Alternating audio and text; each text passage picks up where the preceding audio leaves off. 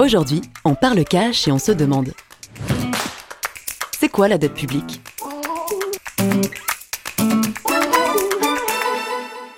La dette publique, c'est l'ensemble des emprunts de l'État et des administrations publiques. Schématiquement, l'État s'endette en effet pour mener à bien des projets pour la collectivité. Et ce sont ces dettes qui s'accumulent au fil du temps et qu'il va devoir rembourser qui représentent la fameuse dette publique. Jusque-là, vous me suivez? Logiquement, l'endettement, c'est quand on dépense plus que l'on ne gagne. Mais l'État a une caractéristique qui lui est propre et le différencie des particuliers et des entreprises. Il a un horizon de vie infini.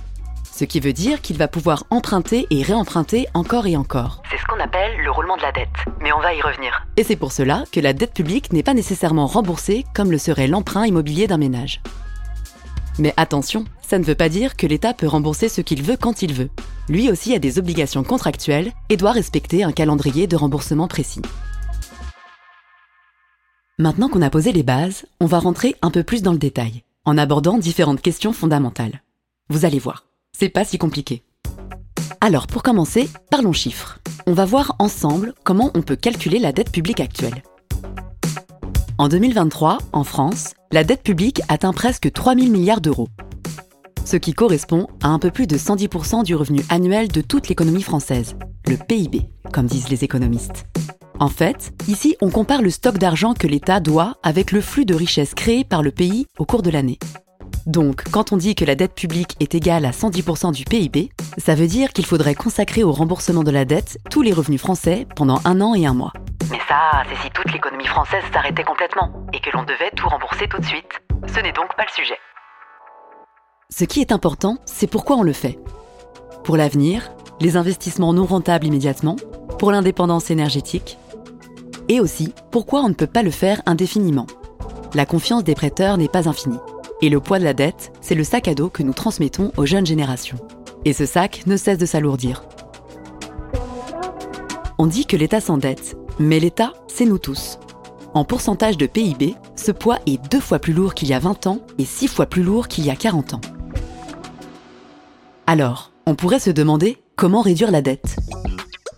Au vu de ce qu'on vient de se dire, la réponse est assez évidente. Pour faire diminuer la dette par rapport au PIB, trois options. La première, réduire les dépenses jusqu'à gagner plus que ce qu'on dépense. La deuxième, augmenter le PIB et donc la croissance économique. La troisième, augmenter les recettes et donc les impôts.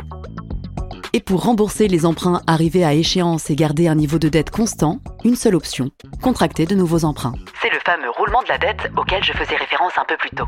Vous vous souvenez? Et enfin, dernière question mais non des moindres, qui prête de l'argent à l'État? Oui, parce que sans eux, rien ne serait possible. La dette française est détenue pour moitié hors de France. Parmi les créanciers de l'État qui habitent en France, on retrouve d'abord les ménages, essentiellement parce qu'ils ont des assurances vie en euros. On trouve également des entreprises à la recherche de solutions d'épargne sans risque, des compagnies d'assurance et des banques. Parce que prêter de l'argent à l'État français, c'est quand même plutôt rassurant, on est bien d'accord.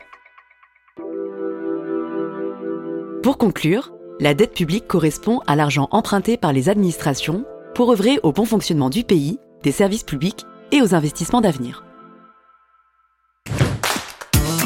Voilà, c'est déjà la fin de cet épisode. Si ce sujet vous a plu et que vous voulez en savoir plus, vous pouvez écouter On parle cash plus, le podcast qui décrypte la finance avec les experts de la Banque de France. Quant à nous, on se retrouve bientôt pour parler cash.